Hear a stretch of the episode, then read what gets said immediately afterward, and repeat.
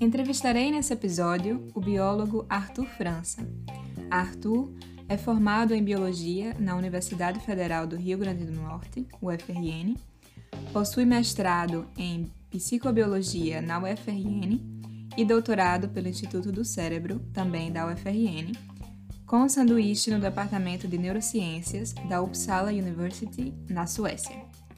Arthur realizou dois pós-doutoramentos na Holanda, o primeiro no Donders Institute, na Radboud University, e o segundo na Vrije University de Amsterdã. E hoje, Arthur vai contar sua trajetória acadêmica e científica dentro e fora do Brasil.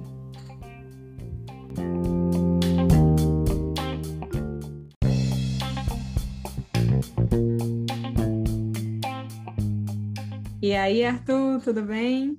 Uhul! É nóis! Hoje vamos entrevistar Arthur e saber um pouquinho sobre a história dele, as decisões que ele tomou. E Arthur, eu queria começar perguntando como é que foi sua história na época da escola, assim. Como é que você era como estudante, você gostava de estudar? Você tinha alguma matéria preferida? Como é que era? Eu era um péssimo estudante. péssimo estudante. Era uma preocupação para os meus pais. Eu me lembro, eu acho que a memória mais vívida que eu tenho em relação a estudo no ensino fundamental e médio é o meu pai calmamente tentando me convencer que estudo era a única responsabilidade que eu tinha, que eu não precisava ser um aluno nota 10, mas que eu precisava passar. É, esse era eu ensino fundamental e médio. Uhum. Mas eu gostava muito de biologia, sempre gostei. É, adorava história e geografia. É, era bom em química. É, gostava de física, mas não era tão bom. E matemática eu era um péssimo estudante. Péssimo. Acho que eu fiquei de recuperação praticamente todos os anos escolares. Em matemática em ou tipo, matemática. outras matérias? Em matemática. Somente em matemática. Eu me lembro, isso é, foi tão forte que eu, que eu me lembro que é, teve um professor específico, eu acho que no nas segundo ano coisa do tipo, que ele era muito bom. Aí foi o único ano que eu não fiquei de recuperação nos dois semestres. Eu só fiquei de recuperação no primeiro semestre e no segundo eu passei assim, é, normalmente. Uhum. Então você acha que é, você chegava a detestar matemática ou era algo que só porque sei lá, era difícil para você, você não conseguia entender, e aí você não, não estudava tanto. Como é que era a sua relação? Minha teoria é que eu tive uma professora muito ruim é, no ensino fundamental. Ela tinha assim péssimos é, é, skills no Habilidades. habilidades pessoais. É, e provavelmente eu peguei um pouco de, sei lá, rancor da matéria. Aquele bom e velho ranço. É isso, exatamente. Aí eu acho que começou aí e eu só fui, só foi virando bola de neve, sabe? Mas uhum. matemática, matemática é uma coisa linda.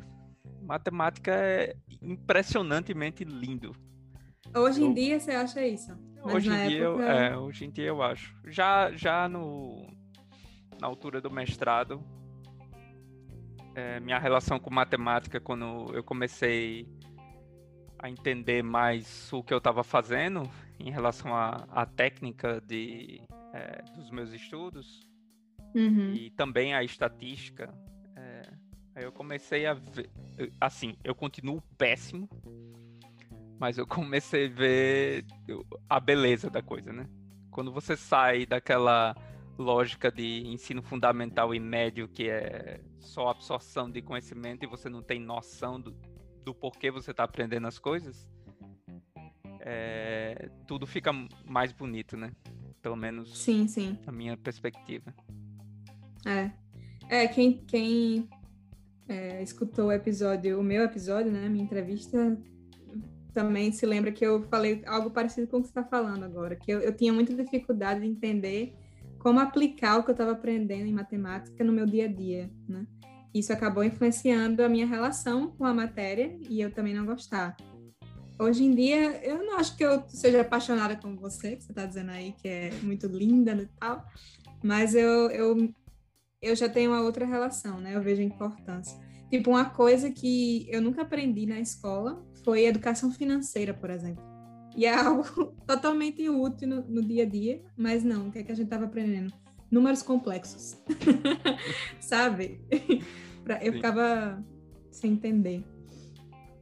Pois é. Mas tá. Então, suas matérias preferidas eram biologia, geografia e história, você falou, né? E química. Eu gostava bastante de química. Uhum. E então, quando você teve que decidir o que. Aliás, você. Como veio a decisão de fazer uma universidade, assim, estudar na universidade? Veio naturalmente? Você chegou a cogitar se queria ir para a faculdade ou não? Ou foi algo natural? Não, foi bem, foi bem natural a minha intenção de fazer universidade. Foi bem assim, meu pai é uma pessoa que teve muita influência é, nas minhas decisões é, vinculadas à, à profissão. Ele era uhum. um professor do, do, do IF.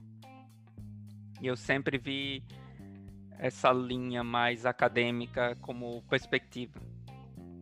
Sei. Mas como é, como eu gostava de matérias completamente distintas e para quem me conhece um pouco mais de perto, sabe o quanto era brigão é, mais adolescente, assim, né? Eu, eu era uma pessoa extremamente combativa. Adolescente revoltado. é, eu fiquei com uma dúvida tremenda entre direito e área biomédica, né? É, uhum. Nunca cogitei em fazer medicina, mas cogitei em fazer biomedicina é, e biologia. Uhum. E o que que te influenciou a, a escolher biologia é, e não direito ou biomedicina ou outro curso? Bom, assim, antes dessa decisão, ou um pouco depois dessa decisão, eu conversei com bastante gente. Eu conversei com um tio meu da área de direito. É... E sem influência das pessoas, sem elas falarem, sei lá, das dificuldades de cada área, eu meio que senti que se eu seguisse a carreira do direito, eu ia ser uma pessoa extremamente frustrada. Porque eu sou muito imediatista, é, e era muito revoltado, então se combinasse é, o tempo de vida do direito, que é extremamente lento, com a minha personalidade, provavelmente não ia sair boa coisa. Aí eu firmei na área é, biomédica e fiquei investigando o que é que eu deveria fazer, o, que é que eu gostava, o que é que eu não gostava. É, eu tinha um professor muito bom de química, é, que eu esqueci o nome dele. É uma pena que eu esqueci o nome dele. É Roberto Lima. Roberto Lima. Uhum. Roberto Lima, eu fiz uh, aquelas, aqueles cursos de, de preparação para vestibular. Uhum. E quase toda a aula Ele chegava, e aí, cara, já se inscreveu em farmácia? eu, Rapaz, ainda não, não decidi não, acho que eu vou fazer biologia. Ele, tá, tudo bem. Aí na outra aula, e aí, farmácia, já, já se inscreveu? Foi bem sutil dizendo, rapaz, você é bom em química, farmácia tem mais perspectiva e tal. Aí eu fiz o primeiro vestibular e não passei. Uhum. Pronto, essa. Você fez para que curso o primeiro vestibular? Fiz para biologia. Fez para biologia. Uhum. Isso. Eu fiz. Foi um ano extremamente atípico na biologia, porque eles experimentaram dividir as turmas. Tipo, ao invés de você concorrer para, sei lá, 40 vagas é, no turno da manhã e 60 vagas, ou qualquer que seja no turno da noite, eles dividiram tipo. Ah, você só vai concorrer por 20 vagas nesse turno, você só vai concorrer 20 vagas nesse turno, você só vai concorrer 40 vagas nesse turno. Aí eu escolhi um turno, um desses poucas vagas, que simplesmente a nota de corte foi maior do que qualquer é, curso da área biomédica, exceto medicina. Aí, como eu já descrevi, eu não era um aluno tão aplicado. Hum. E fiquei em 24 de 20 vagas. Ah. Foi aquela. Foi por pouco. É. Mas foi uma. Foi um evento que mudou completamente minha cabeça. Porque foi a primeira. A primeira experiência com. A primeira experiência clara com uma falha. Ou Uhum. uma coisa que eu não passei. Ficou muito claro que se eu levasse as coisas do jeito que eu tava levando, é, eu não iria muito longe. Aí, essa não passagem foi o que me tornou uma pessoa interessada em estudo. Uma pessoa que é, busca conhecimento. Uhum. Aí Meio eu que te fez acordar, né? Assim. Isso. Tá, é isso que eu quero mesmo, então tenho que foi me uma esforçar. É, foi uma chacoalhada grande. É, eu prestei primeiro no meio do ano, tinha o vestibular para o IF, né? Aí eu prestei para o tecnológico, que é o ensino superior do IF, para IF é Instituto Federal. né? isso, Instituto Federal lá do Rio Grande do Norte. Que Aí eu- também tem cursos é, de graduação, né? Não é Isso. só Técnicos e tecnológicos. técnicos. Os cursos técnicos são entre um e um ano e meio, e os tecnológicos entre dois anos e meio, dois anos e meio e três anos. Uhum. Aí eu prestei no meio do ano, passei para gestão ambiental e no final do ano é, desse ano que eu nem me lembro qual é, eu prestei de novo para biologia e passei. Mas você chegou a, a cursar gestão ambiental? Pronto, aí entra na insanidade do meu primeiro ano e meio de, de graduação, que eu fiz duas graduações ao mesmo tempo, né? Eu fazia, Nossa. eu fazia biologia eh, pela manhã eh, e gestão ambiental pela noite. Uhum. E, e como foi isso? como foi esse primeiro ano aí? Foi uma experiência extremamente poderosa. Foi muito boa, muito legal. Foi muito legal estar nas duas melhores instituições do meu estado, poder experimentar e comparar o estilo de, de cada uma. O IF tinha um, um curso extremamente bem organizado, Uhum. bem fechadinho. É, e a biologia, o FRN, era uma coisa mais solta, mais. é, é, também estava se experimentando, porque o meu ano foi o primeiro ano que eles mudaram a grade curricular. Mas. Assim. eu aproveitei é, de com, tentando abraçar o mundo com com o meu corpo inteiro, né? Uhum. Eu fiz no primeiro ano, eu, eu fazia os cursos da biologia de 7 da manhã às 12 e meia do, é, da tarde. É, uma hora eu começava monitoria. E. Você é, como monitor? Isso, eu como monitor. E à noite, aí ia pegar ônibus, ia para o IF é, e cursava das é, 7 às 10 e meia da noite. Uhum. Isso. Mas o que você quis dizer com a, o, o currículo ser fechadinho entre o IF e a UFRN? Porque na UFRN, não sei se é na UFRN, não sei se era só na minha época, mas você tinha muita possibilidade de prestar cursos fora da sua grade curricular, os cursos Uhum. extracurriculares. Sim. No IF era tudo, tu- você vai cursar isso, você vai aprender isso e você vai ter essa perspectiva de emprego e tal. Uhum. Na UFRN era tipo bem geral, conhecimento teórico e tal, e, é, e a prática que você queria. Você, era mais dono do seu próprio, da sua própria formação.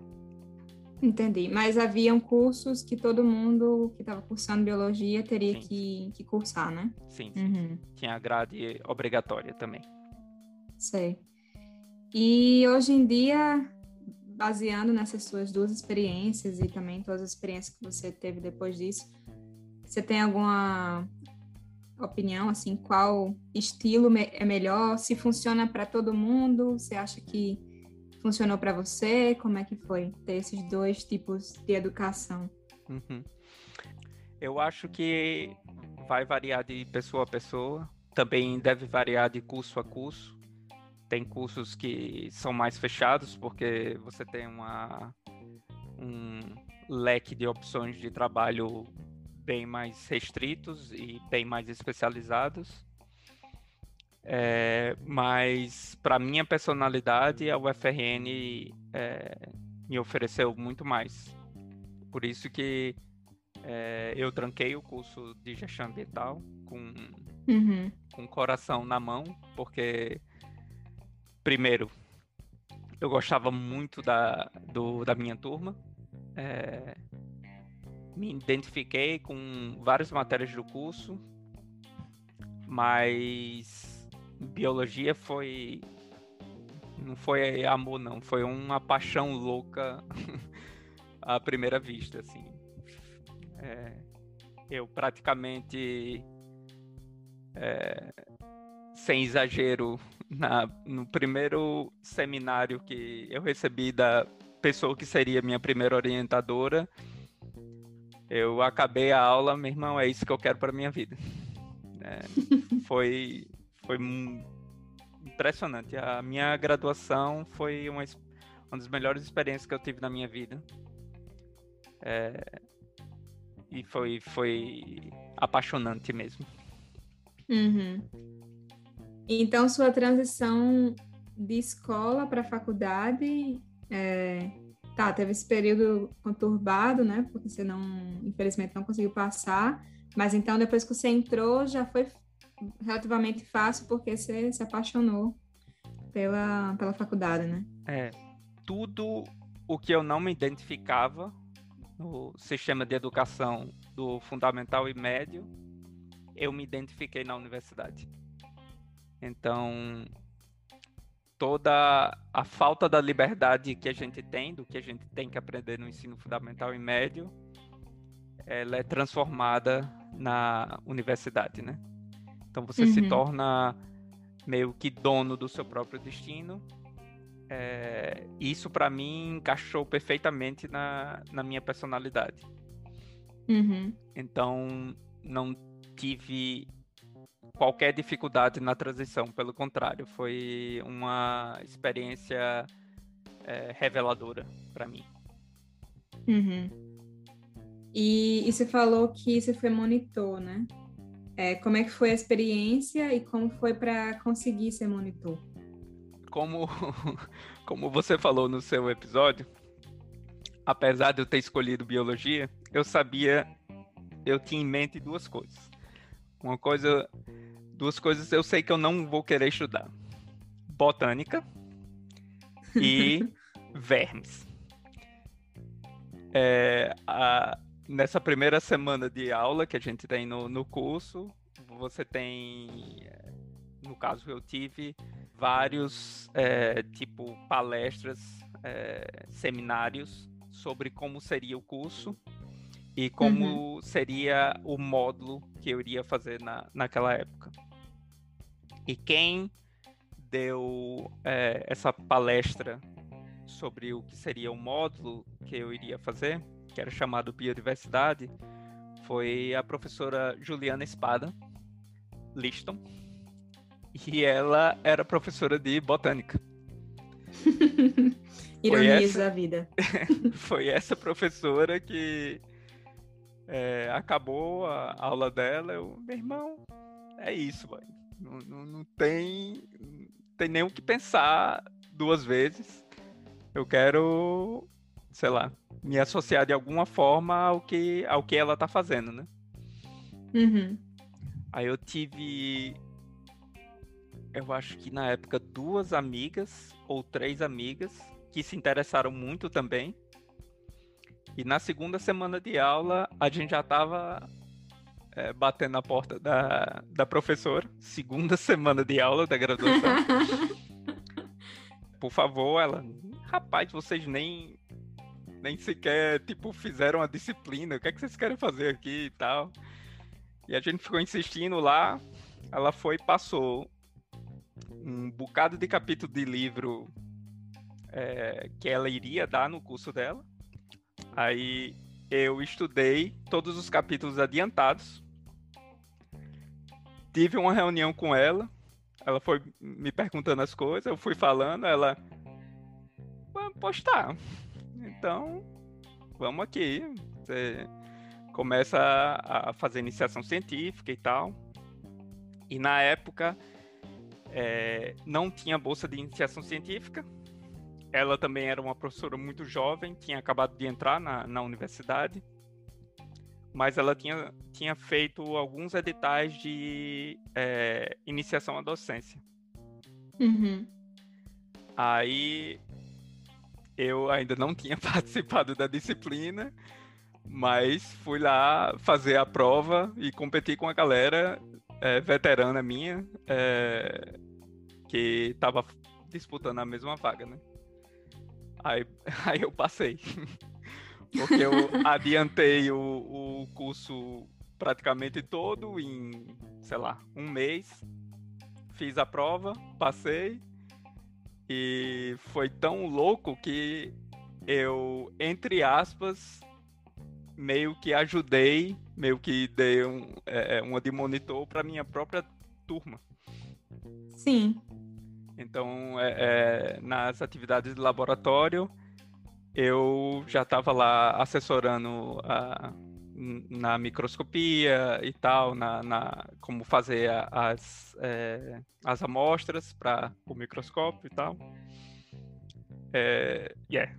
essa, essa, essa minha relação com a ciência ela começou extremamente na fase inicial do, é, da graduação. Uhum. Aí como eu. E. Hum. Aí como eu comecei Desculpa. essa monitoria. Aí pronto. Aí eu literalmente não fazia nada além de da vida universitária, né? Que eu tinha todas as disciplinas pela manhã. Eram 20 horas semanais de monitoria e à noite eu tinha a outra graduação. Uhum, sim. E o que você tinha que preparar para a monitoria em si? É, era mais estudo ou você também tinha que preparar amostra, é, alguma atividade? Como é que era? Então, essa monitoria é ainda mais complicada do que eu, eu, eu é, expliquei, porque ela englobava três disciplinas. Ela englobava anatomia vegetal, fungos e o estudo de cata catalogação é, das plantas, eu esqueci o, o nome. Taxonomia? É, assim? é, coisa do tipo. Sistemática, sistemática vegetal. Uhum.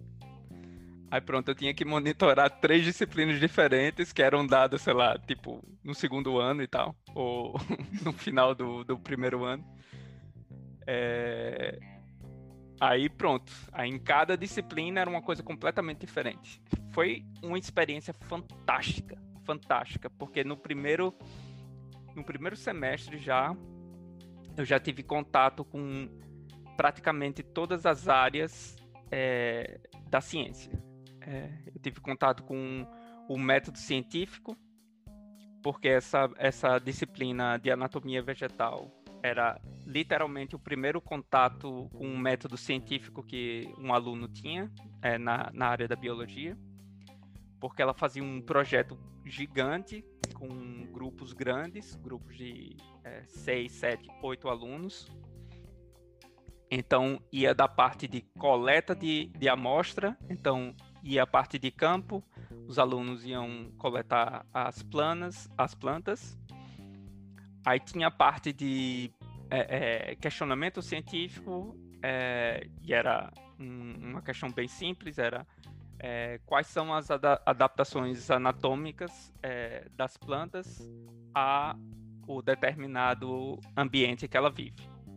Uhum. Então, os alunos tinham que investigar dentro da anatomia da planta quais eram os tipos de adaptação que aquela planta é, desenvolveu para viver naquele determinado ambiente. Uhum. É, então eu ajudava é, tanto na explicação de como coletar, é, na participação da, da, disciplina em si, é, porque eles coletavam e tinham aula teórica e tinham aula, aulas práticas é, meio que depois da, da teoria, né? Para desenvolver uhum. o trabalho, para escrever o, é, o, a monografia final. É, e eu ajudava também nessa. É, é, nessa escrita. Nessa, na, na, escrita científica, né? Uhum, entendi. Então, entendi. já só nessa disciplina, eu, eu tive contato com tudo. É, Sim.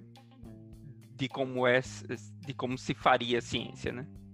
Uhum, muito massa, né? É. Foi sensacional. Era uma disciplina e... sensacional. Sim. E muito massa que você teve a oportunidade de conhecer essa professora logo no início, né? Porque eu, eu não cheguei a conhecê-la, eu, eu, fiz biomedicina, né? Não fiz bio, biologia. Mas ela tá me parecendo aí uma grande motivadora, né? Foi, foi mesmo. É uma pessoa, um ser humano fantástico também. Uhum. Eu fiquei, é, eu fiquei dois anos no laboratório dela. Primeiro ano foi recebendo bolsa de iniciação à docência e no segundo ano é, praticamente inteiro fazendo iniciação científica. Aí eu já uhum. comecei a desenvolver o meu próprio projeto é, de é, procuras é, para fontes, é, poten fontes potenciais de, de produção de biocombustíveis. Uhum. E posteriormente, eu, é, depois que eu saí, bem depois que eu saí, no laboratório dela virou o, o coração do que é o laboratório dela, né? Hum, legal. E, e, como é que foi então essa iniciação científica? Foi massa. Foi, foi bem bem biologia mesmo, como era procurar fontes, é, possíveis fontes, eu tinha que ir para campo. Então eu fiz campo é, tanto em Mata Atlântica, como eu fiz campo no meio da Caatinga, viajei para o meio da uhum. Caatinga, fiz, é, acampei lá, é, era tentando achar raiz de, de plantas diversas, então cavando no meio do meio-dia da Caatinga. Foi foi muito foi muito legal. Bem friozinho. É, bem friozinho. é, mas aí vocês tinham uma equipe de outros alunos e com a professora, como é que era? Você ia sozinho? É, eu Como é eu foi? fui na época com aluno de doutorado. Uhum. É, era é, praticamente só nós dois. Uhum. Massa. Numa reserva é, Serra Negra ou em Serra Preta. Uma coisa do tipo. Mas foi bem Hum. legal. Eu, como eu gostava muito da professora, eu vivia enchendo o, o saco dela.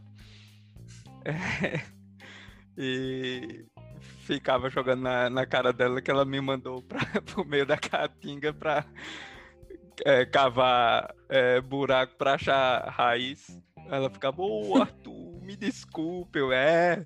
Eu tive que usar aquelas botas contra, é, de, de couro pra, pra cobra não, não me morder, porque era só o que tinha.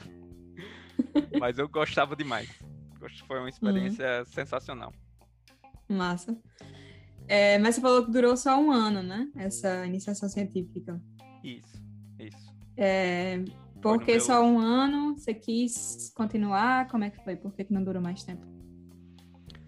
É, como eu passei dois anos convivendo no laboratório e tal, é, começou a ficar repetitivo e, como eu falei no início, minha graduação eu queria tudo toda hora Uhum. e começou a aparecer novos é, novas possibilidades, novas é, é, oportunidades, né? Uhum. E apareceu duas que eu me interessei bastante, que foi na área de eh, psicologia evolucionista e na área de neurociência. Uhum. Aí eu comecei a fazer um, um- uma iniciação científica com a professora Emília Yamamoto e com a professora Uhum. Fívia, que foi uma pequena experiência, mas muito, muito, muito legal. Pessoas Na psicologia evolucionista, né? Isso, isso. Pessoas fantásticas. Eu trabalhei mais diretamente com Fívia, ela era uma figura, pessoa engraçada elevado a- ao quadrado. É, mas comecei também a fazer iniciação científica no, no Instituto é, Internacional de Neurociência de Natal. Uhum. Aí o instituto ele era muito mais eh, rígido e exigente em relação a ou você faz tudo com a gente ou você não faz. Então me colocaram essa a faca no pescoço. É, Aí, como eu estava me identificando mais com, com a pesquisa que eu estava fazendo no instituto, eu acabei me, me vinculando ao instituto. Uhum, sei. E, e sobre o que, que era a sua pesquisa lá? No instituto, eu bem no iniciozinho, eu estava trabalhando com estresse eh, crônico, eh, verificando se o estresse crônico, eh, se na verdade um teste eh, de nado forçado eh, induziria estresse crônico ou não. E a gente verificou que não. Pelo contrário, os bichos gostavam porque era atividade física deles. e começou no- bem no comecinho foi, foi com isso. Eu fiz com, com uma colega minha de, de, de faculdade, a Fabiola. É, um dos gêniozinhos que passaram é, na, na minha vida. Fabiola era uma pessoa extremamente inteligente, impressionante. Mas a pós-doutoranda que estava liderando esse, esse estudo, ela se desvinculou do instituto com muita rapidez. Aí eu comecei a fazer o- um trabalho com o Bruno Lobão, que na época era um, um pós-doutor também lá. Uhum. Sim. Então, foi interessante que você saiu de botânica, né, para para neurociências. E que nem eu também, né? Eu saí da, da micologia e depois fui para neurociências. Acho que é legal também mostrar isso que é, que é importante a gente experimentar na universidade, né, diferentes áreas que a gente tem interesse. E, e continuar experimentando, né, mesmo depois da, da universidade. Mas eu acho que meio que essa experiência para você já começou a moldar seu interesse até o fim do, da graduação e depois no mestrado, né? Que você continuou na, na neurociência. É, então, como é que foi isso? Assim, foi uma, é, uma paixão ainda mais avassaladora que fez você não. continuar na neurociência? Não, não. Ah, eu acho que a paixão da minha vida mesmo foi a graduação. É, do, no momento que eu comecei a, a é, fazer a verticalização para neurociência, eu, eu imagino que se eu fizesse qualquer verticalização em qualquer área, eu provavelmente iria sentir o mesmo pela minha personalidade. Eu começou a despertar mais pragmatismo na minha vida do que a paixão propriamente dita pelo conhecimento porque eu tenho uma personalidade muito de querer saber um pouco de tudo e é exatamente o contrário do que é um mestrado e do que é um doutorado, né? Uhum. Você começa a investigar o detalhe do detalhe, que é uma coisa extremamente válida e importante. Uhum. Mas não casa muito com a minha personalidade, não. Uhum, mas, é. Mas a minha ideia era seguir a carreira acadêmica, e para seguir a carreira acadêmica, eu precisaria fazer um mestrado e um doutorado. Uhum. Tá, então, só antes da gente pular para o mestrado, como é que foi o fim da faculdade e qual, como foi a decisão de, de continuar a cadeira, carreira acadêmica, assim? Você chegou a cogitar se queria isso mesmo? Você chegou a pensar em carreiras alternativas? Como é que foi? Não, é, até praticamente a metade do meu doutorado, é, eu tinha 100% de certeza que, que, que, era a carreira acadêmica mesmo que eu queria. É, porque eu, eu era e sou apaixonado pelo ambiente acadêmico. É, no mestrado, eu decidi é... Assim, eu, eu, decidi investigar. Eu acho que eu tenho um, algum traço de masoquismo, porque o, o meu maior, a minha maior dificuldade em toda a graduação foi a técnica que eu usei no mestrado. Então eu olhei a, o que é que eu tinha mais dificuldade, o que é que era mais complexo, o que era mais difícil. Ah, vou fazer isso que era. Mas foi de propósito? É, eu, eu acho que foi. Ah, então. É, era o que era mais desafiador para mim. Então, na minha uhum. cabeça, fazia sentido é, ir lá e enfrentar, né? Você gostava desse desafio, então? É, que era a técnica de eletrofisiologia. Aí pronto, aí eu decidi fazer meu mestrado é, focando nisso e tudo que eu já tinha aprendido no, no bacharelado. Foi um projeto bem bonito. Eu fiz o mestrado com, é, com Siddhartha. É, eu estudei é, o ciclo de sono e vigília é, em camundongos e eu estudei o, o efeito é, de manipuladores da, do sistema dopaminérgico na, nas diferentes fases dos sonos e as consequências mnemônicas é, de, dessa manipulação farmacológica. Tá. Antes de tudo, antes de você pular, o que são manipuladores é, dopaminérgicos, o que são alguma coisa mnemônicos aí que você falou? Vamos dissecar aí o que você acabou de dizer. Certo. É, tá, dopamina é um dos neurotransmissores do, é, do cérebro é, humano, ou de quase todos os animais, na verdade, tem. E nos seres humanos é tradicionalmente bem ligado a, a, a parte de motora.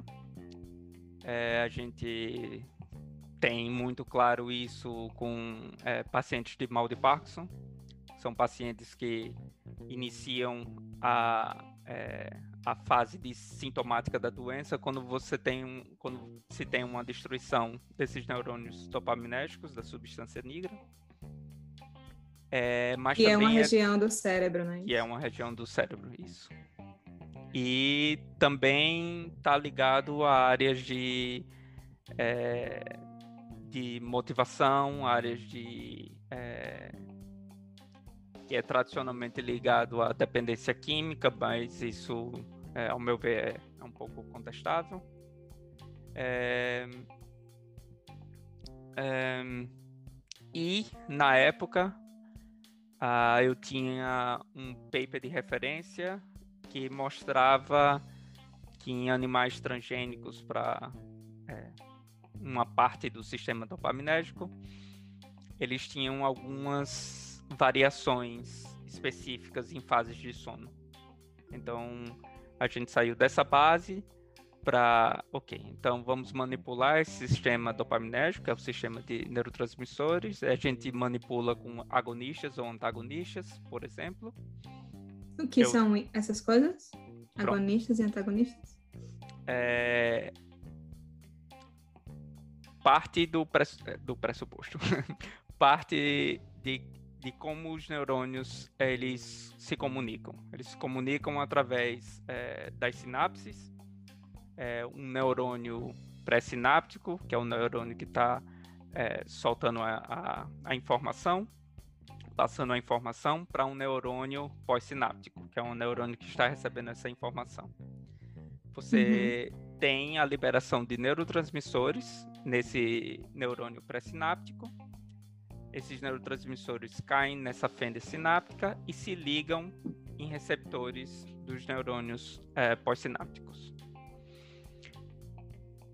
Esses receptores, eles, entre outros, é, entre outras proteínas-alvo, é, você pode usar substâncias que induzem ao mesmo tipo de atividade que esses neurotransmissores induzem nesse neurônio pós-sináptico, uhum. ou você pode bloquear esses canais. E essa informação, portanto, não vai passar. Uhum. Então, isso são duas possibilidades de, de modular a atividade do neurônio pós-sináptico. Uhum. Então, o agonista é o que ativa e o antagonista é o que bloqueia, não é isso? Isso, isso. Aí pronto. É, aí eu estava utilizando uma droga que bloqueava é, é, essa transmissão de informação dopaminérgica uhum. é, e estava estudando o que é que estava acontecendo no ciclo de sono e vigília e o que é que estava acontecendo nas capacidades é, de memória do animal. Uhum. Que são as capacidades mnemônicas que você falou. Isso, mnemônica é de memória, isso. Isso. Massa. E, e como foi a experiência de fazer um mestrado? Foi legal, foi, foi bem legal. É, é, foram dois anos bem intensos. Eu continuei é, no mesmo tipo de ritmo que eu tinha é, na graduação, essa a insanidade que eu vi posteriormente, que é a insanidade de trabalhar manhã, tarde e noite. Aí desse projeto, é, no mestrado, a gente conseguiu é, tirar três publicações é, dela. Então foi muito intenso, é, foi muito trabalho, muita repetição, porque ciência é extremamente repetitiva. Uhum. Mas foi, foi bem gratificante. Uhum. E, então, como era seu, sua rotina, mais especificamente? Você trabalhava de manhã até de noite, mas por que que era tão longo? Tá. A, a chave é, é que eu estava investigando o ciclo sono e vigília. Então a gente registrava esses animais é, para pegar todo o ciclo e para pegar um, uma coisa bem completa durante 12 horas. Então entre todos os membros do, do laboratório, quem é que vai ficar observando o animal, quem vai desligar a máquina de, sei lá, 12 horas da noite, não vai ser o pós-doc, não vai ser o professor, com certeza, vai ser o aluno de mestrado. Então, tava lá Arthur, algumas vezes de 11, 12 horas da noite, indo desligar, é, sei lá, os equipamentos lá para é, é, ir colocar o animal na, na casinha dele. Então, tinha sempre dessas coisas quando a gente estava em período de experimento. Uhum. É, a... Mas não era todo dia, não, também, né? Não, não. Teve, teve, e deve ter tido uma fase que você teve que fazer isso é. com mais frequência, né? isso. né? Teve fases intensas e fases mais intensas na parte de disciplinas. Que no mestrado. Senão vai assustar, né, galera? no mestrado tem muitas, muitas disciplinas também que você, que você paga. E eu fiz o uhum. mestrado em psicobiologia, uhum. é, que é uma, um mestrado do. Eu acho que ele é vinculado ao departamento de fisiologia do Centro de Biociências da UFRN. Uhum. E ele, ele englobava a psicologia experimental é, e a neurociência está dentro da, é, dessa área dele. Psico, psicologia fisiológica era uma, uma coisa do tipo. E tinha a parte bem comportamental, que é a galera uhum. que trabalha mais com comportamento de campo mesmo, é, indo para campo, vendo o comportamento de primata, comportamento de formiga, comportamento humano. Uhum. Então tinha de, tinha de tudo. Então Sim. eu tive uma formação no mestrado um pouco generalista em relação ao que geralmente eu vejo. Eu tinha Sei. tanto a parte da neurofisiologia em si, como uma parte bem etológica do, do estudo científico, né? Então foi, foi bem legal a, o meu mestrado. Uhum. Então, é, durou dois anos, não é isso? Isso, dois anos. E aí, todo semestre você tinha que fazer alguma disciplina ou as disciplinas foram concentradas no início? Como é que foi? Se eu não me engano, a maior concentração de disciplina foi no primeiro ano. Uhum. E no segundo ano, eu, eu acho que eu tive que fazer a iniciação à docência, é, que eu dei aula para graduação também e, e algumas disciplinas tipo de seminário, que era só ler paper e discutir artigos científicos. Então, acho que acumulou mais de um primeiro ano, se eu me lembro bem. Uhum. Sei. Mas ainda assim, você ficou fazendo experimento durante o mestrado inteiro? Ou você Sim. também fez mais experimentos mais para o final, quando as disciplinas tinham acabado? Como é que foi? Não, fiz fiz o tempo todo, fiz todos os anos. Porque, uhum. primeiro, é, quando você está tentando estabelecer uma, uma técnica, ela não vai funcionar de início. Então, se você, meu caro ouvinte, está fazendo essa parte inicial de estabelecer uma técnica no laboratório e está se desesperando porque não está dando certo, fique tranquilo que isso é completamente normal. Então você vai gastar muito tempo para padronizar e depois você padronizar, você vai conseguir coletar o seu dado bem, bem bacaninha. Mas até lá é, é trabalho. É. é. Felizmente ou infelizmente eu consigo endossar isso, porque isso foi a minha labuta do doutorado. Ter que estabelecer uma técnica no laboratório e. É, Tristezas e alegrias. Faz parte. eu, eu aprendi uma lição muito valiosa com, com o Bruno Lobão, que ele todo o experimento que a gente fazia completo e, e dava certo, tava tudo ok, ele soltava fogos. ele ficava muito feliz. E eu, meu irmão, tipo, isso é só um dado dentro de todo o projeto e tal. Ele, rapaz, você tem que aprender a ficar feliz com qualquer bobagem. Porque se você não ficar, a frustração vai, vai ser a maior presença da sua vida. Então, uhum. fique feliz. tome uma, Sim. comemore. tá certo. E ele tava Sabe certo de verdade. Isso. e tá, e aí você já sabia que queria seguir carreira acadêmica, né? Então, do mestrado para o doutorado já foi uma decisão fácil, né? Você queria fazer doutorado. Mas é, a decisão de ir para fazer doutorado onde você fez foi fácil, foi difícil? Você cogitou ir para outros lugares, outras universidades ou até mesmo fora do Brasil? Como é que foi isso? Eu não cogitei porque eu não eu não era confiante o suficiente na, no meu inglês, então nem cogitei fazer é, um doutorado fora do país. A decisão de fazer o doutorado foi natural, mas foi também problemática, porque quando você entra nesse ciclo de, de repetição da, da, da parte experimental da, da, da pesquisa, você começa a ter.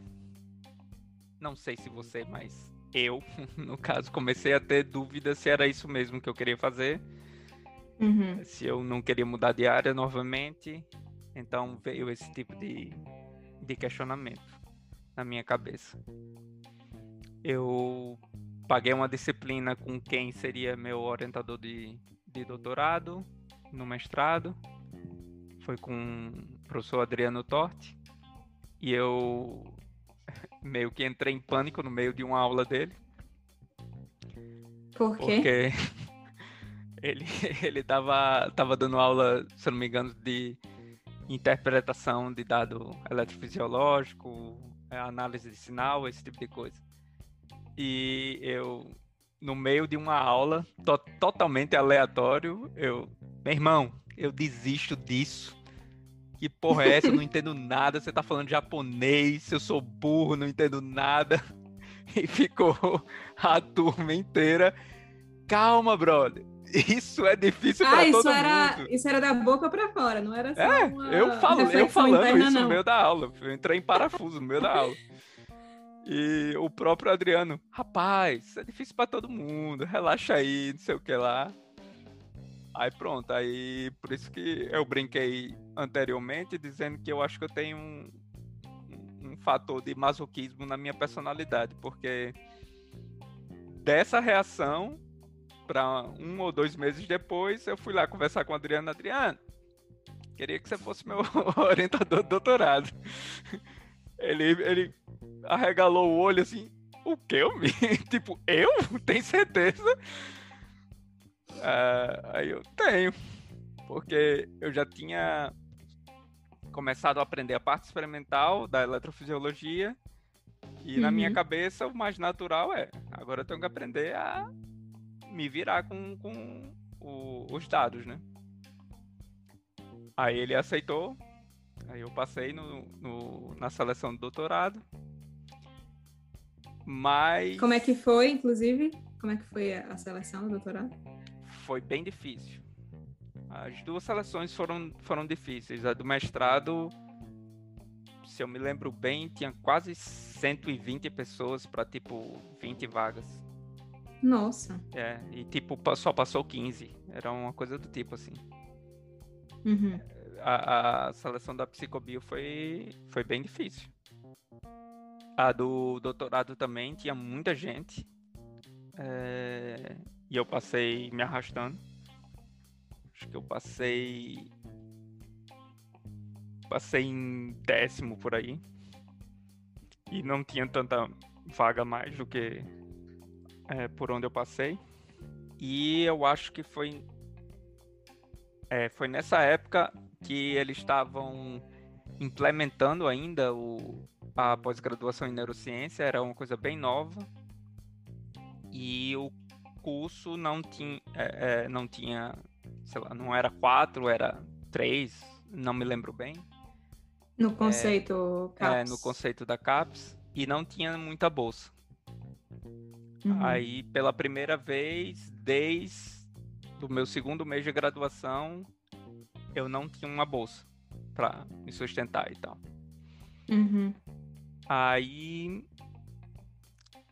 Aí pronto. É, começou a vir é, mais uma crise existencial. Eu, caraca, já tô com, sei lá, 25 anos. E, tipo, vou ter que voltar ao quê? A pedir mesada para meus pais e tal. Aí começou a vir essas situações pragmáticas, né, da vida.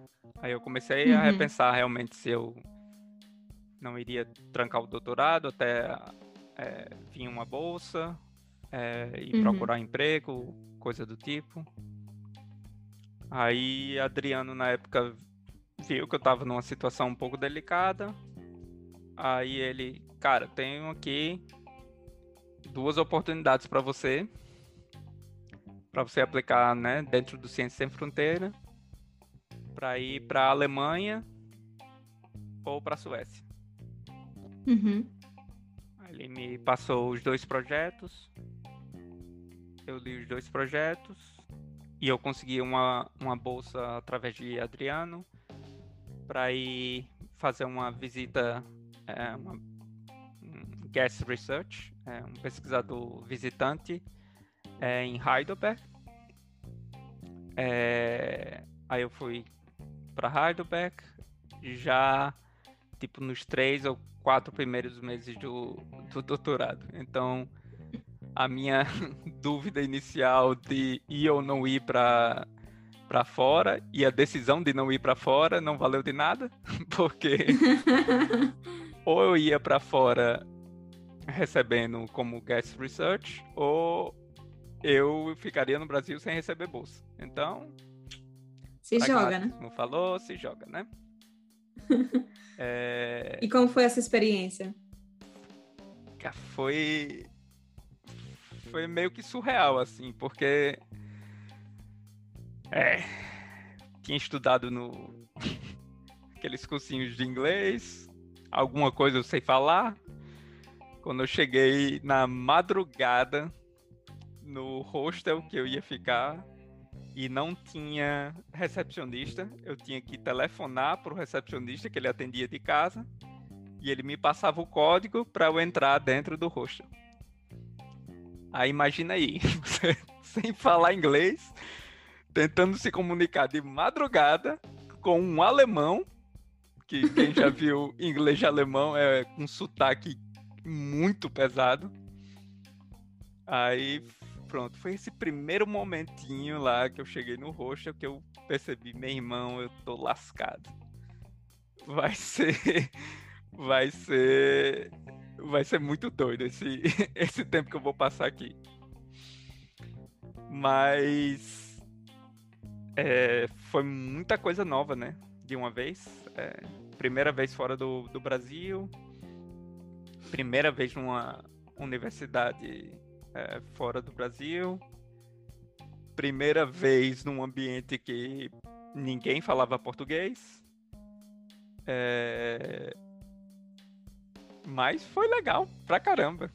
Aprendi muita coisa. Achei a cidade linda. Gostei do pessoal do laboratório. Eu trabalhava com.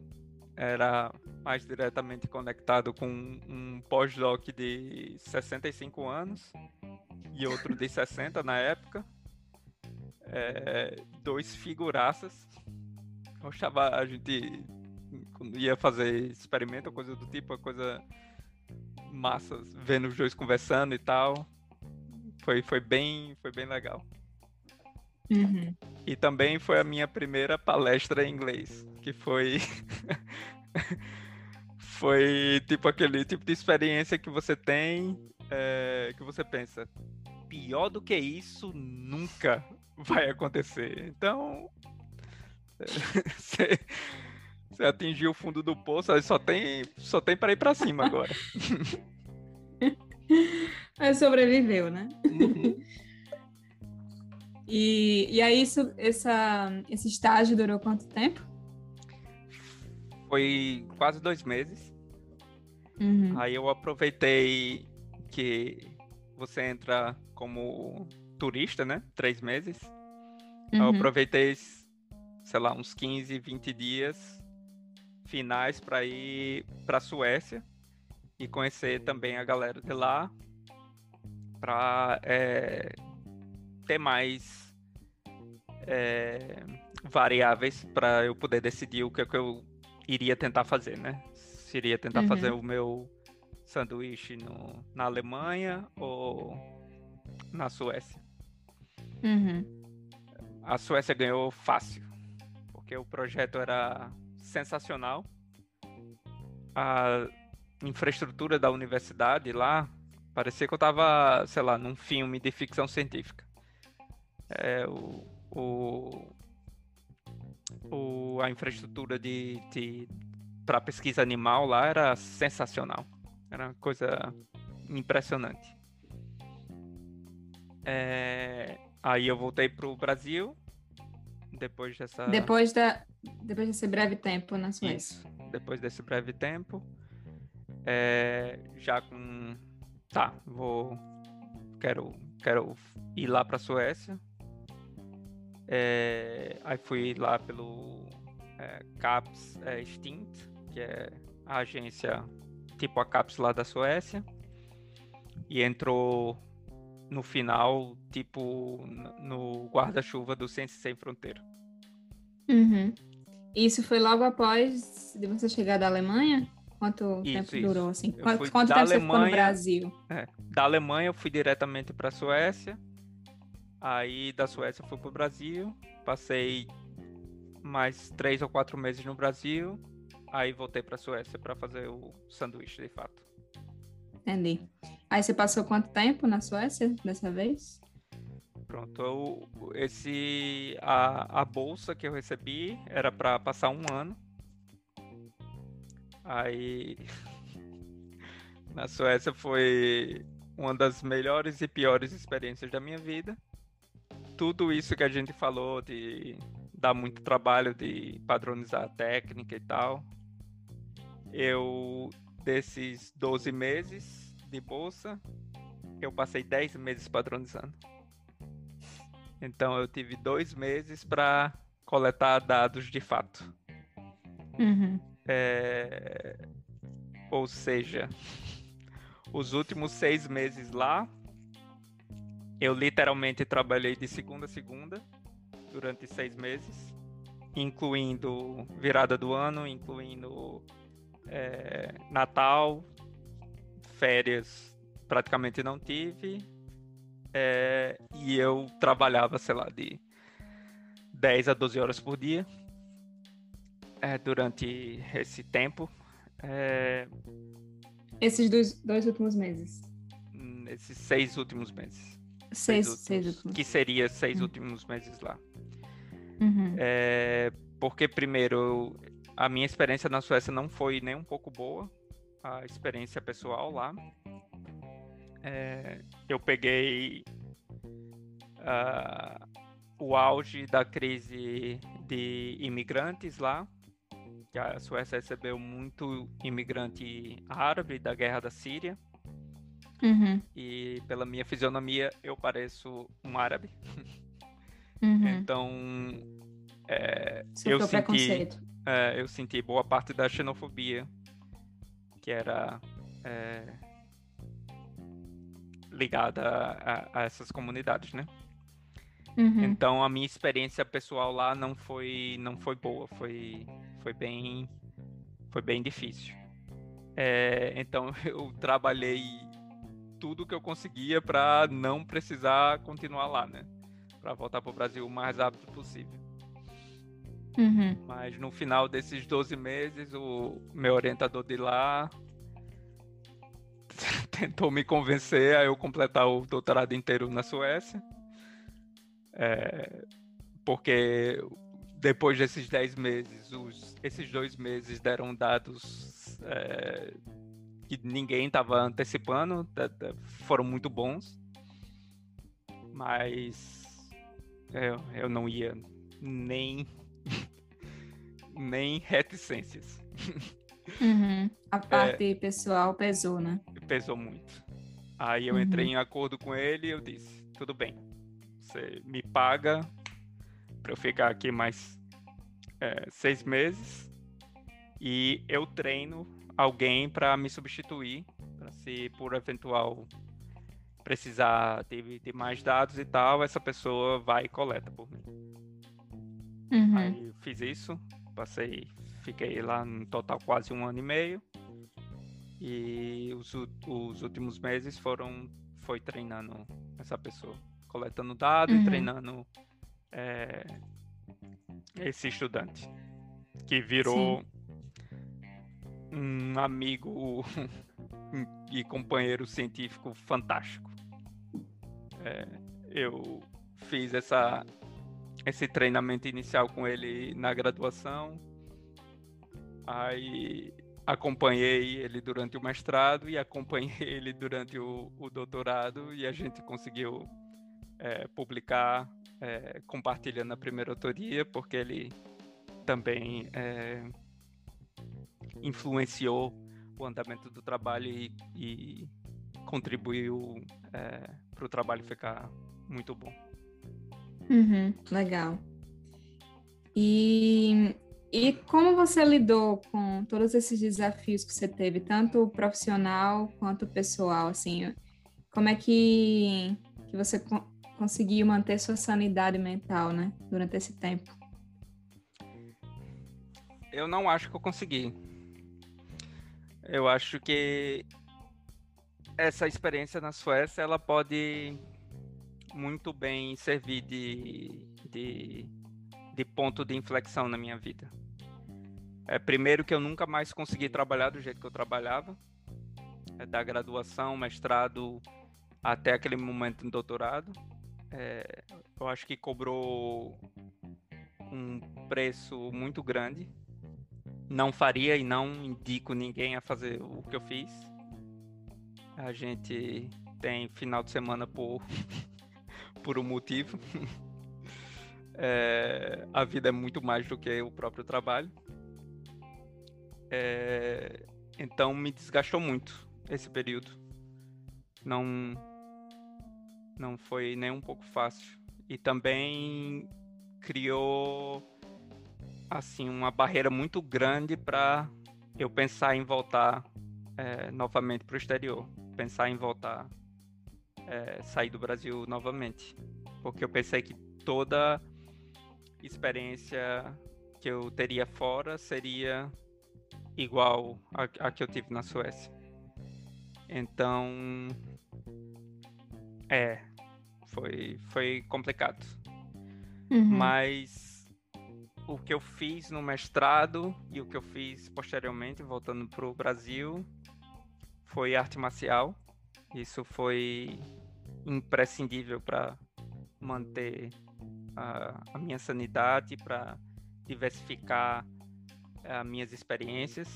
É, foi muito, muito, muito importante e era ao mesmo tempo uma coisa extremamente paradoxal eh, na relação que eu tinha com a ciência, porque com a ciência, do meu ponto de vista, você tem que cultivar o ceticismo, você tem que cultivar uh, o questionamento.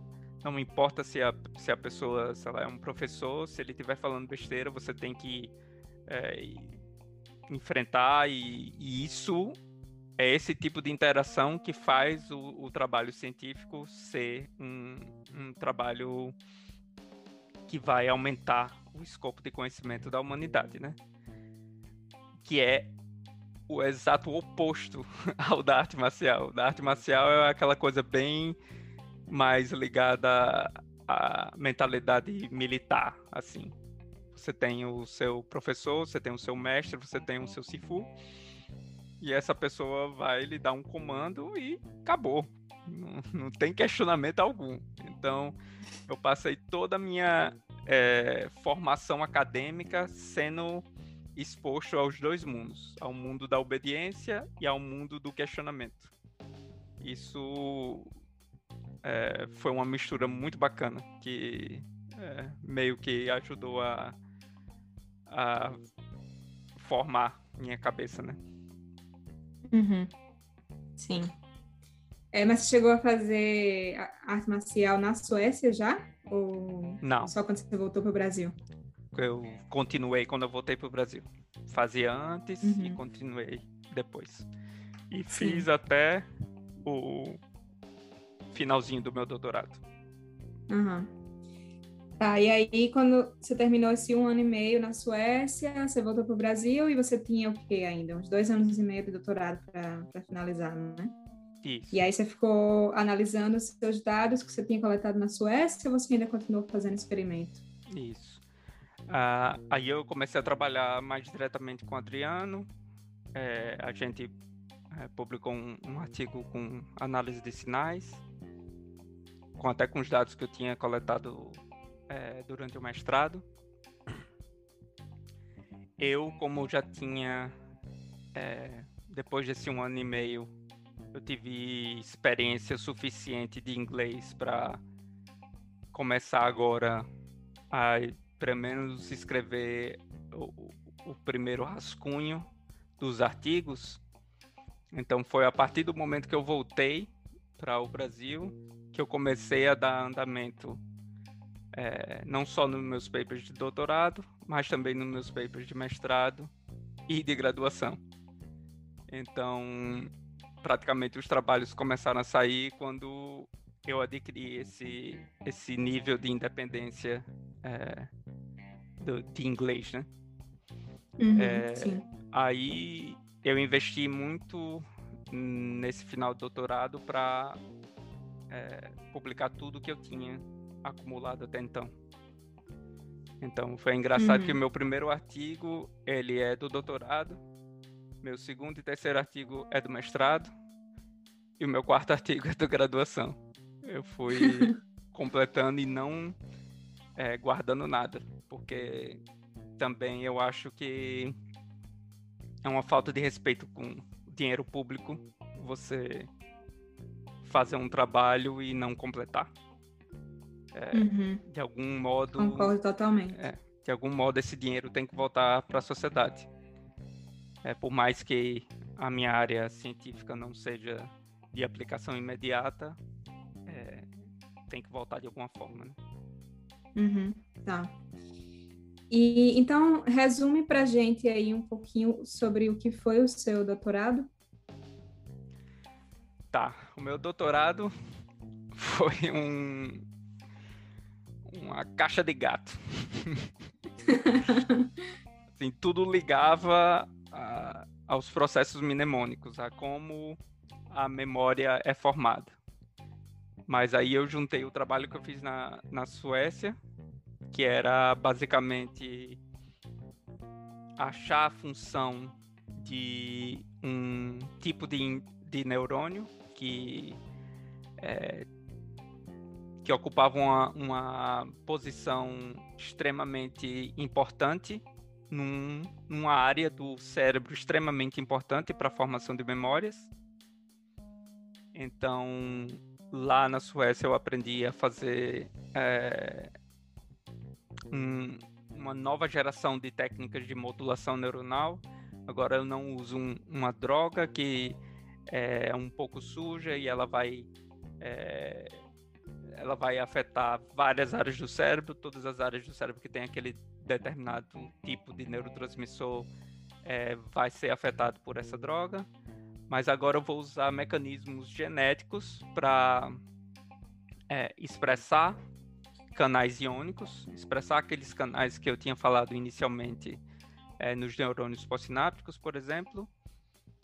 É, agora eu vou induzir a expressão desses, desses canais nos neurônios, mas esses canais vão ser especiais. Eles vão ser ativados por luz, por exemplo.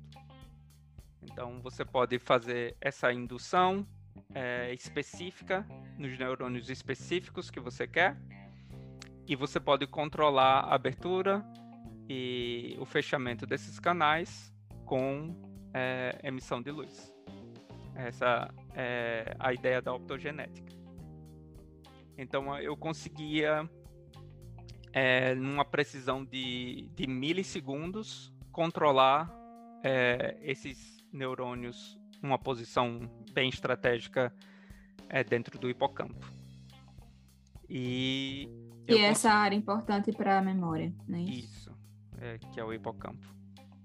E como a gente tinha uma precisão temporal muito grande, então a gente conseguia manipular é, no momento que o animal, por exemplo, está interagindo com alguma coisa que ele deveria lembrar no, no dia posterior, e a gente conseguiria manipular em outros momentos é, que, que quiséssemos. Então, é, a gente literalmente conseguiu é, induzir ou é, impedir a formação das memórias que a gente queria é, induzir ou, ou, ou, impedir. Então a gente mostrou que realmente esses neurônios eles têm uma função extremamente é, importante, que é de é, ele é meio que o, o, porteiro entre as informações que estão entrando é, dentro do hipocampo e nas informações que estão é, acontecendo entre áreas do, do hipocampo. Uhum. Aí eu tive que juntar isso é, com o trabalho que eu fiz com o Adriano de análise de dados, que é, foi um, era uma coisa completamente diferente, mas também envolvidas com é, processo de formação de memória, que é a, a habilidade é, que se tem de detectar novidade. É, então a gente já pegou a perspectiva da eletrofisiologia e a gente viu que é, o animal, quando ele é exposto à, novidade, é, o hipocampo, que é essa região envolvida com a, com a formação de memórias, ele tem uma atividade síncrona entre os neurônios é, em uma determinada frequência de, de sincronia, que é a frequência beta 2. Então a gente vê é, toda vez que o animal é, é exposto a alguma novidade, a gente vê essa oscilação acontecendo com, com uma força muito grande. Aí, lembrando o que eu fiz no mestrado, eu utilizei antagonista é, dopaminérgico, que mexia com a memória. Então a gente viu que esses animais que a gente tinha impedido a formação da memória, eles percebiam coisas que já tinham sido expostas para eles como novidade. Então a gente fez essa caracterização de, do animal é, sob influência da droga, sem influência da droga, e vendo que essas é, que essa oscilação em beta 2 ela aparece é, nos animais controle, aparece nos animais tratados, a primeira vez que eles são expostos à novidade, e só aparece nos animais é, que tiveram esse impedimento de, é, da formação de memória é, quando eles são reexpostos aos mesmos objetos, indicando que esse animal ele realmente não identifica o que é novo, o que é familiar, é, e tem essa assinatura é, na eletrofisiologia. Uhum. Aí meu, a minha tese foi meio que juntando isso com também colocando em é, apêndice os meus papers do, do, mestrado. Então foi bem uma, um saco de gato. Sim. Então você saiu de regulação do sono, depois foi para memória e aí você chegou a fazer pós-doutorado, né? Como é que foi a decisão do pós-doutorado? Como, como você procurou vagas? É, qual foi a sua decisão em relação a tema? Você quis continuar na neurociência? E você quis, na verdade, fazer um pós-doutorado desde o início ou também você teve a dúvida que você teve quando você fez a transição do mestrado para o doutorado? É, o pós-doutorado era também uma, um passo natural para quem quer seguir a carreira acadêmica, né? Então, no momento que eu acabei meu, doutor, meu doutorado, que foi em 2016, é, até 2016 eu não saio do Brasil, não saio do Brasil nem a pau. é, Dilma sofre um golpe, entra Temer, o recurso que já estava caindo no segundo governo de Dilma para a ciência começa a entrar em colapso é, para a ciência. Aí o pragmatismo sempre fala mais alto. Aí eu pensei, se eu continuar no Brasil, é suicídio é, da minha carreira. Porque eu não vou ter recurso para fazer é, pesquisa aqui e eu já estou num dos melhores institutos do país. E aí, o que é que eu vou fazer? Vou ter que voltar para fora do Brasil novamente. Então, essa decisão de fazer pós-doutorado para mim ainda era bem natural. E fazer fora foi também bem natural com é, as condições que, o que o país estava.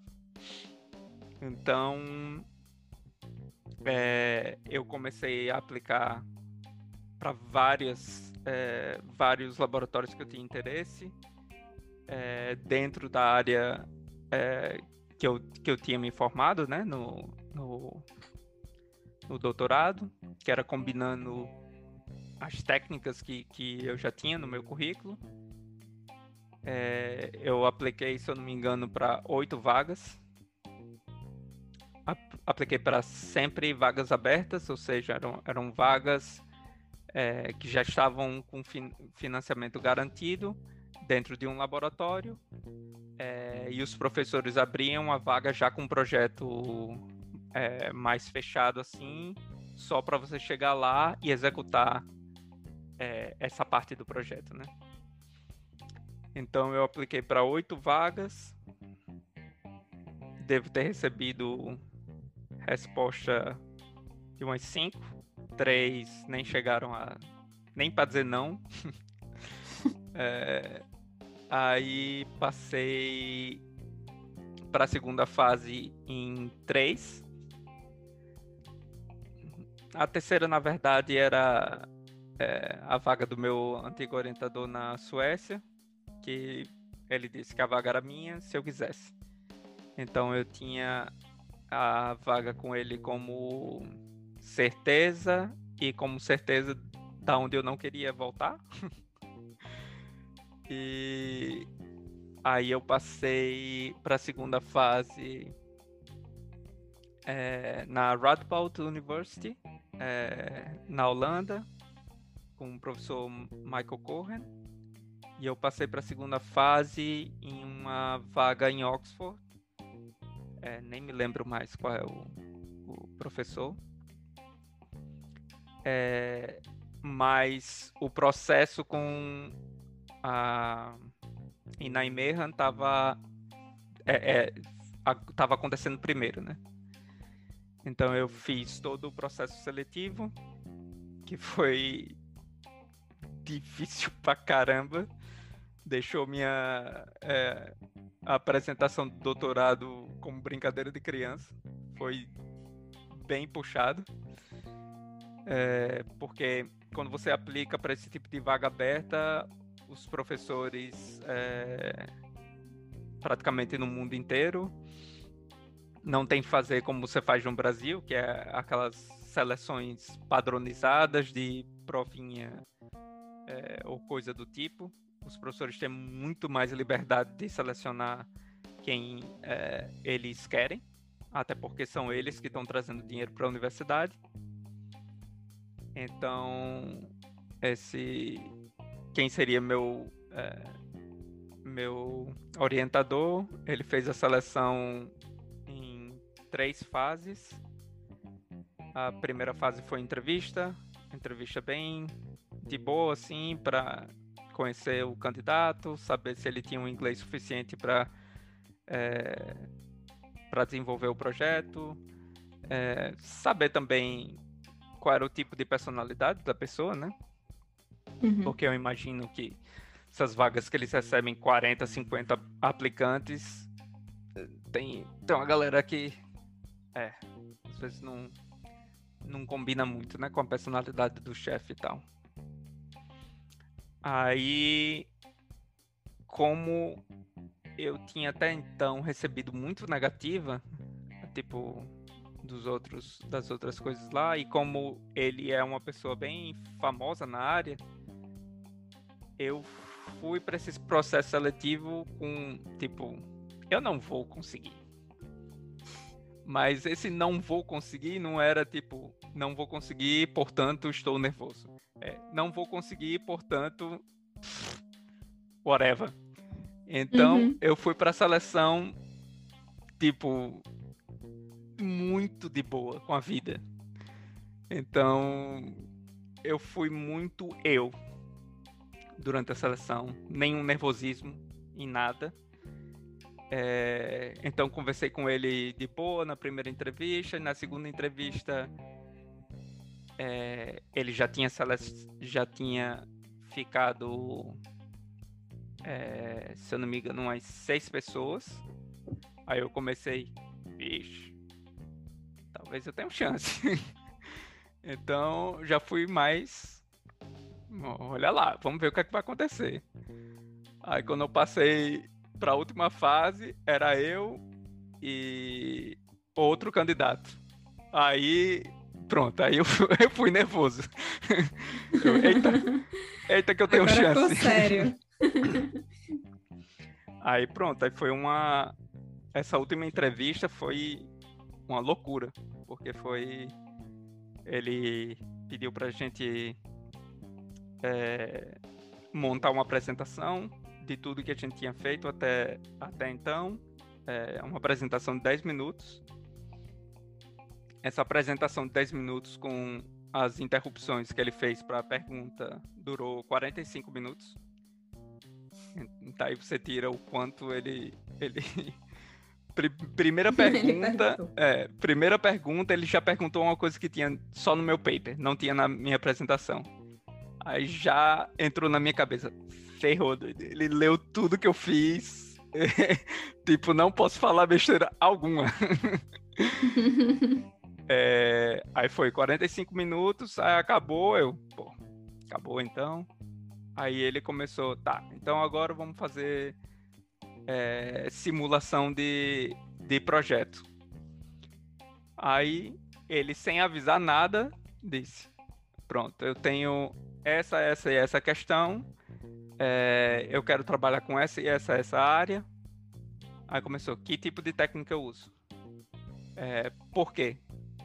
Que tipo de, de eletrodo eu vou usar? Por quê? Que tipo de análise você pode fazer? Que tipo de... Blá. Foi uma hora e meia. Só de tá, tá, tá, tá.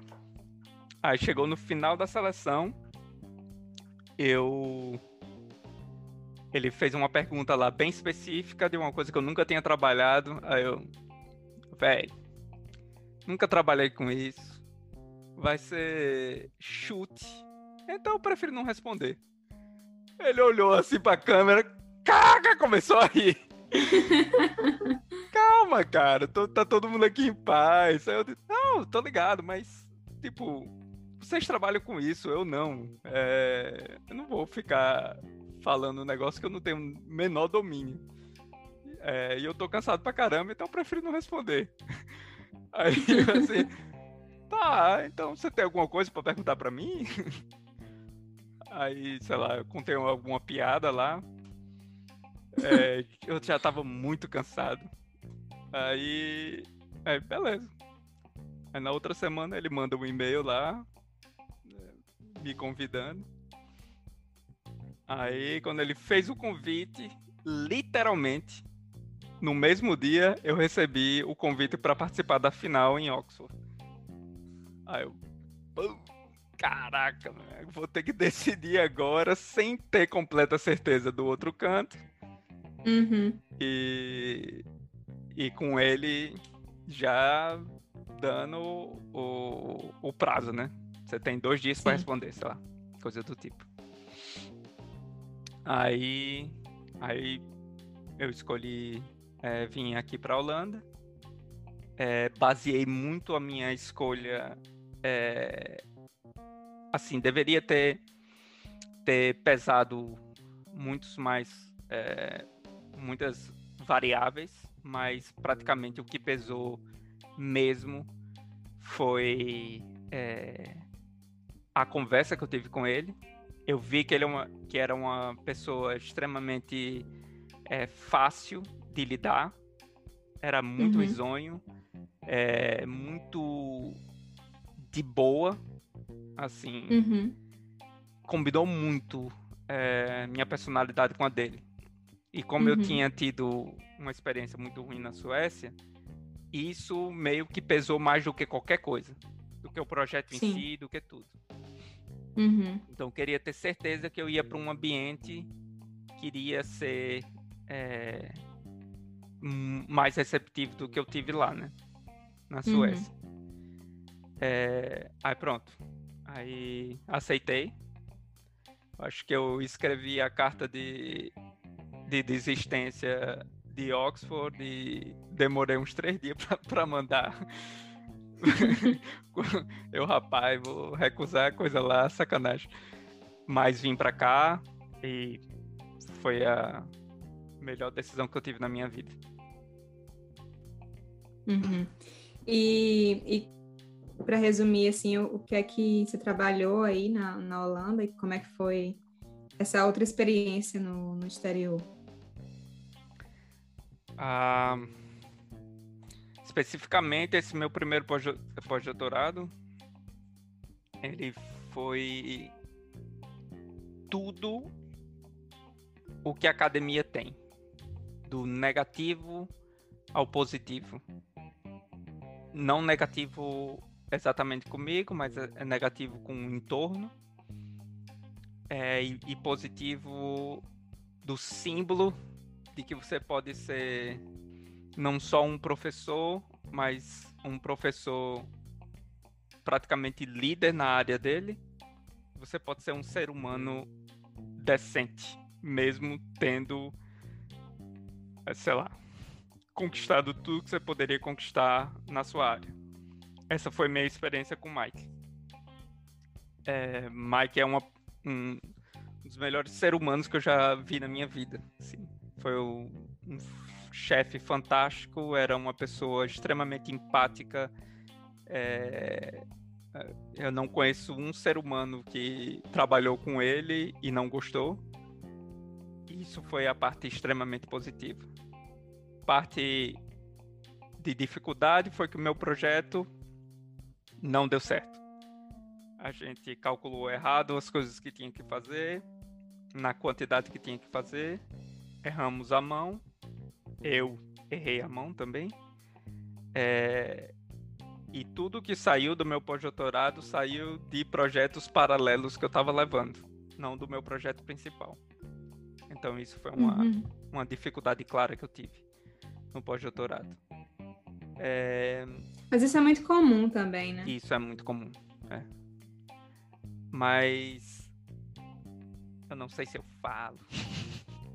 Mas, mas uma coisa que não contam para você na sua carreira acadêmica é que dependendo da onde você escolher viver, da onde você escolher trabalhar, você precisa ter a sorte de tudo dar certo.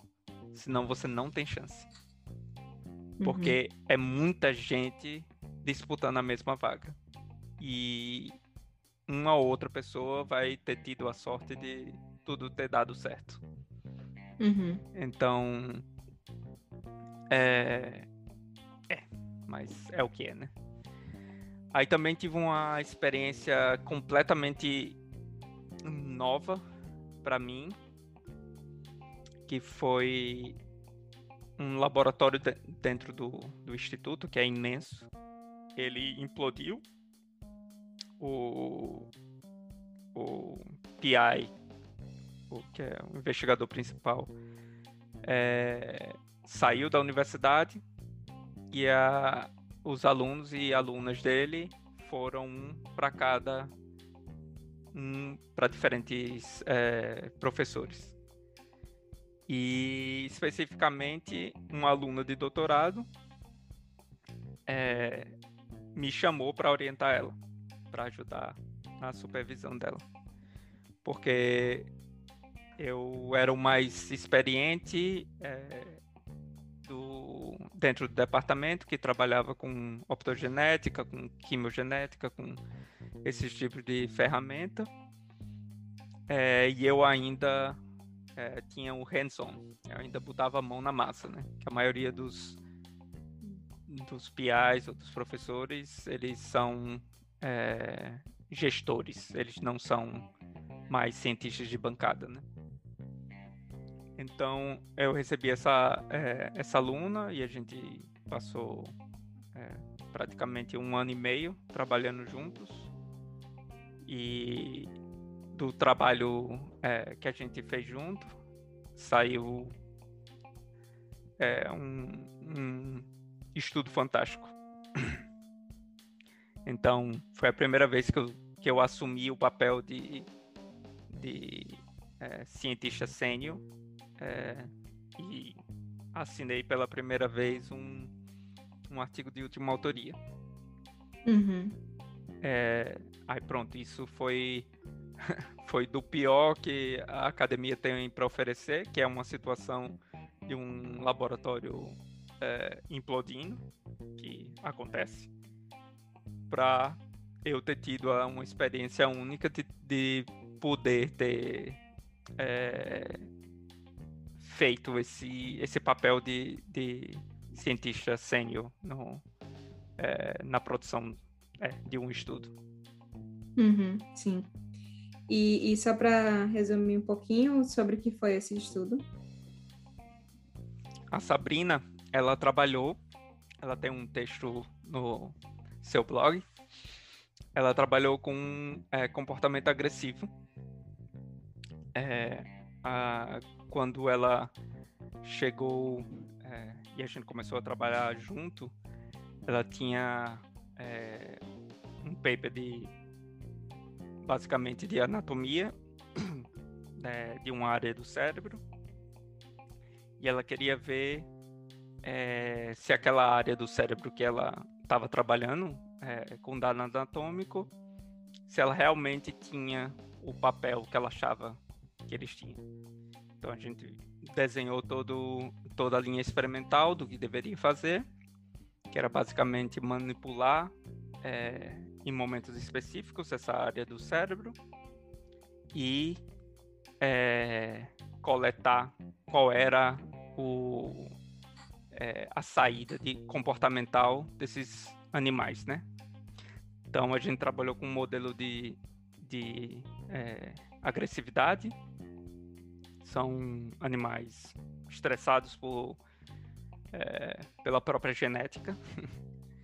e a gente conseguiu, por eles serem é, patologicamente agressivos, a gente conseguiu manipular é, de uma forma o comportamento que a, o comportamento de agressividade natural que todo animal tem, inclusive o ser humano, qualquer animal tem, é, ele foi mantido e a gente só é, retirou a parte patológica da agressão.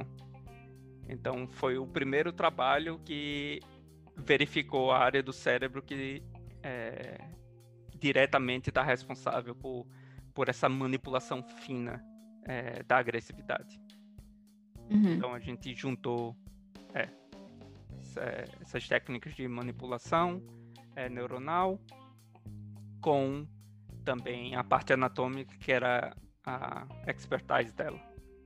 Então a uhum, gente verificou sim. o porquê é, essa área do cérebro estava sendo afetada nesses animais, é, quem causou e o, qual foi o resultado é, de, dessas variações anatômicas e fez essa, essa manipulação também do comportamento para mostrar que realmente a função está ligada a essa área. Uhum, sim. Um trabalho muito interessante, né? E se alguém tiver mais interesse, é, eu escrevi um artigo sobre um pouco da história de Sabrina e, e a história desse artigo, desse estudo. É, e é sobre as bases neurobiológicas da agressão, se alguém tiver interesse. É só procurar no blog. Tá, então vamos caminhar para o fim, né? A conversa tá boa, mas tá longa. Vamos caminhar para o fim. É... Você tem alguma mensagem que você gostaria de deixar para os ouvintes, Arthur? Tem.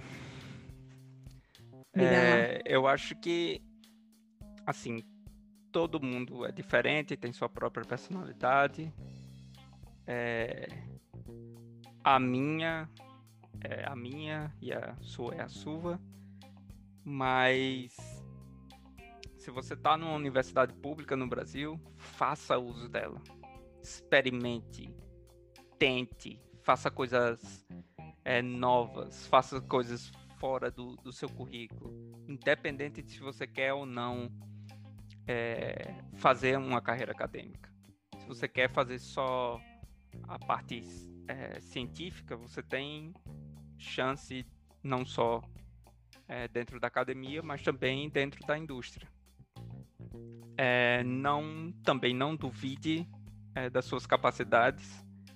É, todo mundo tem é, limitações em todas as áreas possíveis. Então, não deixe de tentar alguma vaga se você não se encaixa perfeitamente no perfil. Ninguém se encaixa, quase nunca. Então, tente. Tente, tente, tente. E se você tem interesse de fazer é, um estudo fora do país, faça. Não tenha medo.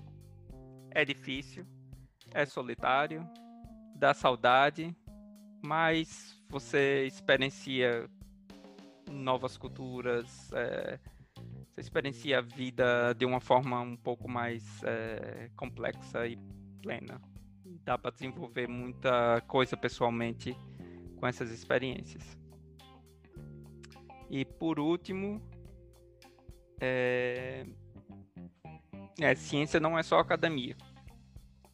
A gente fica um pouco limitado no Brasil pela própria falta de infraestrutura é, industrial do país, é, mas principalmente se você tem liberdade ou opção de, de ir para fora, é, mantenha isso na cabeça porque é uma possibilidade real. Tem muita, muita, muita, muita indústria é, desenvolvendo pesquisa e com vaga para pesquisador, para técnico, para qualquer coisa do tipo.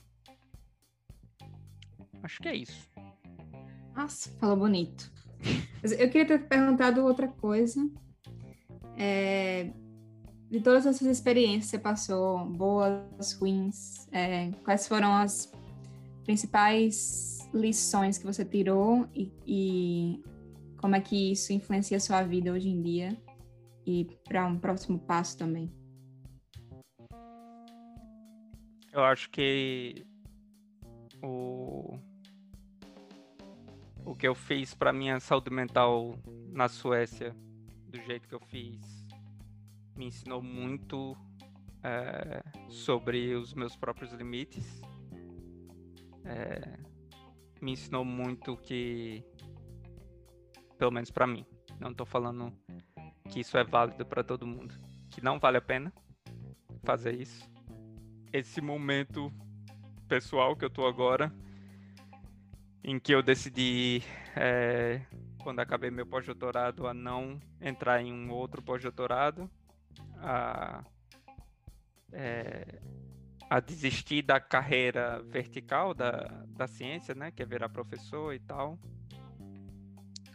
É, nesse tempo que eu tô é, meio que me descobrindo e vendo o que eu quero fazer da minha vida, é, me ensinou muito também sobre os benefícios de você ter esse tempo, é, que é uma coisa fantástica. Eu sei que não é fácil ter esse tipo de, de tempo.